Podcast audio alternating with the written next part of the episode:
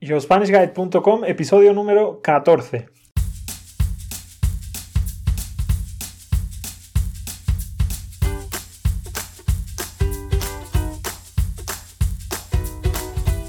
Hola y bienvenidos a un nuevo video podcast.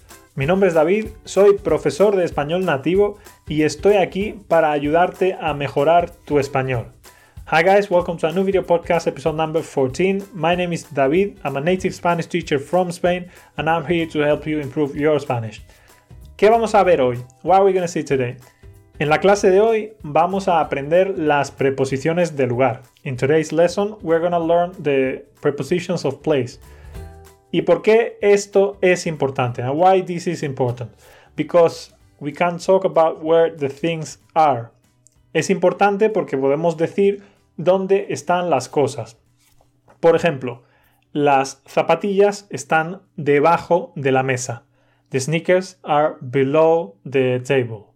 Okay, so this is what we're going to learn today. Are you ready? Let's get to it. ¿Estás listo? Adelante. La primera preposición que vamos a ver es delante de. También podemos decir enfrente de. Delante de o enfrente de significa in front of. Por ejemplo, el perro está delante de la caja. The dog is in front of the box. El perro está enfrente de la caja. The dog is in front of the box. Okay, actually, this part of the head, the forehead, in Spanish is called frente. La frente. Next preposition, detrás de. Detrás de means behind or in the back of something. So, for example, with the dog, el perro está detrás de la caja. The dog is behind the box. Next one. We can say the same in three different ways. Encima de, sobre or en. El perro está encima de la caja. El perro está sobre la caja. El perro está en la caja. Okay, uh, let me tell you something. When we use sobre or en, we don't put the preposition de. So notice, el perro está encima de la caja, and then the next two, el perro está sobre la caja, el perro está en la caja. In this case, we didn't use either of, of these two. Okay. Siguiente, debajo de debajo de means below something or under something. El perro está debajo de la caja. The dog is below the box. Dentro de. Dentro de means inside of. And we can also say en. El perro está dentro de la caja. El perro está en la caja. So you might think now, and how do I differentiate this one when you say en la caja and this one when you say en la caja? Well, it depends on the context. Of course, if you say the clothes are inside the washing machine, you could say in Spanish, la ropa está en la lavadora o la ropa está dentro de la lavadora. You're going to understand that it's inside the box, okay, because of the context. Next one. Fuera de. Fuera de means outside of. So we can say el perro está fuera de la caja. The dog is outside the box. A la izquierda de. A la izquierda de means to the left of. El perro está a la izquierda de la caja.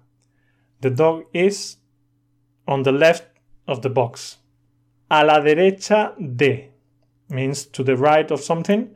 El perro está a la derecha de la caja.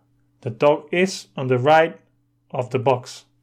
I'm not sure if I'm saying the prepositions correctly in English, but don't mind my English. I'm just here to help you improve your Spanish. Okay. Next one. Lejos de. Lejos de means far away from something. Por ejemplo, el perro está lejos de la caja. The dog is far from the box. The opposite, cerca de. Cerca de means close to. El perro está cerca de la caja. The dog is close to the box. Alrededor de. Alrededor de is normally translated as around something, okay? El perro está alrededor de la caja. The dog is around the box. This one is used a lot of times with islands and stuff like this when something is surrounded by, for example, los tiburones están alrededor de la isla. The sharks are around the island. That makes sense? I hope it does. Okay, next one. Entre. Entre means between. So imagine now the dog is between two boxes. So we would say in Spanish, el perro está entre las cajas. We could also say el perro está entre dos cajas. I hope that makes sense. Okay, so now that we have seen all of them, I have a quiz that I'm gonna make here with you guys, and the quiz will be available for 24 hours. So if you wanna access to the quiz, you just need to go to yourspanishguide.com slash podcast slash 14 written with numbers and there you will see for the next 24 hours the, the quiz. And for subscribers of course it will be available for more time. Okay the first one. On the picture we have the dog in front of the box. So we say el perro está delante de la caja. It's correct. So let's move to the next one then we have the dog behind the box so we say el perro está detrás de la caja. Is correct. So we move to the next one. Now we have the dog on top of the box. So we say el perro está encima de la caja. Is correct. So we move to the next one. El perro está. Now it's below the box. So we say el perro está debajo de la caja. Next one. The dog now is inside the box, so we say el perro está dentro de la caja. Correct. Let's move to the next one. Now the, the dog is outside the box. El perro está fuera de la caja. Correct. Let's move to the next one. Now the dog is to the left or on the left of the box. I don't know exactly what, how to say it in English. In Spanish, I'm sure el perro está a la izquierda de la caja. Now we have the other right, the other way. So el perro está a la derecha de la caja. To the right, okay? El perro está far away from the box. In Spanish, el perro está lejos de la caja. The opposite is close, so el perro está cerca de la caja. The next one is around. So in Spanish we say el perro está alrededor de la caja. Remember the sharks? So now between. El perro está entre las cajas. The dog is between the boxes. Uh, now, we can also say when we have something to the left or to the right, we can say uh, al lado de. This works for both sides. Okay, so al lado de is the same as saying cerca. El perro está al lado de la caja.